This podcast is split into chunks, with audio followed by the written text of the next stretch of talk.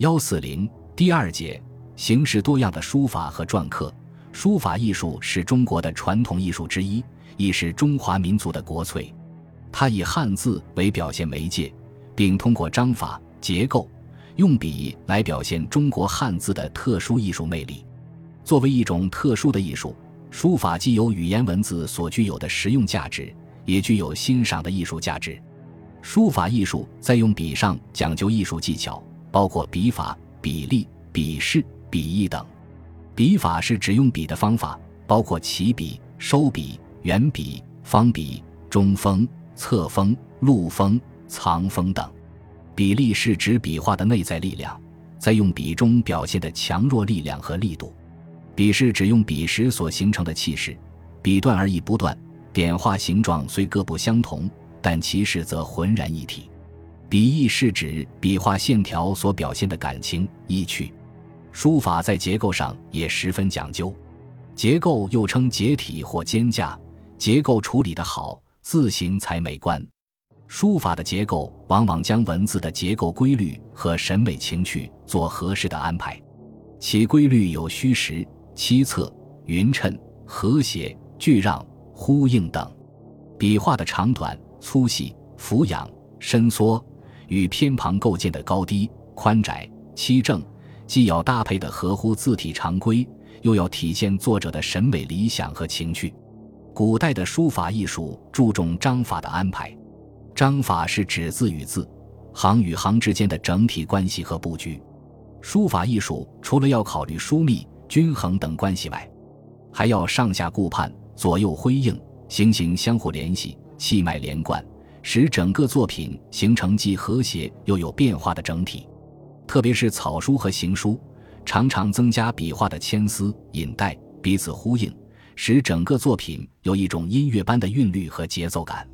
除用笔、结构、章法三要素外，中国古代的书法艺术还讲究墨法。用墨的方法有浓墨、淡墨、干墨、可墨、障墨等。书法艺术的字体。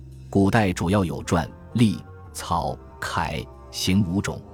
一幅好的书法艺术作品，既给观者以审美享受，又可借以引起无穷的意境和趣味。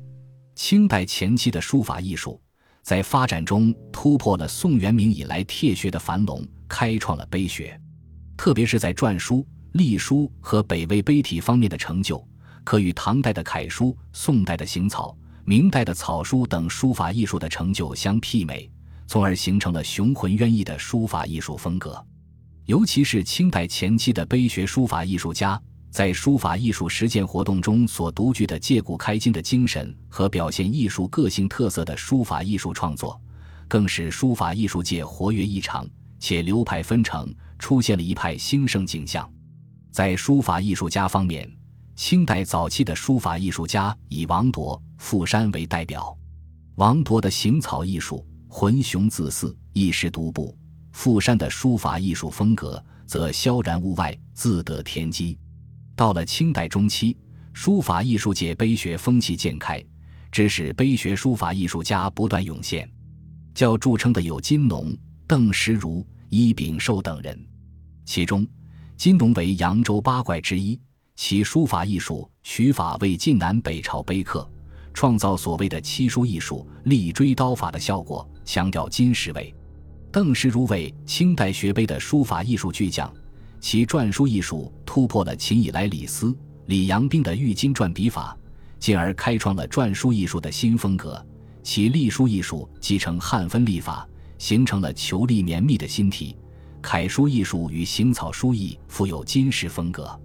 伊秉寿则擅长隶书，以言书笔法体式作汉隶，故书法艺术风格魄力恢宏，有独特的气势与风貌。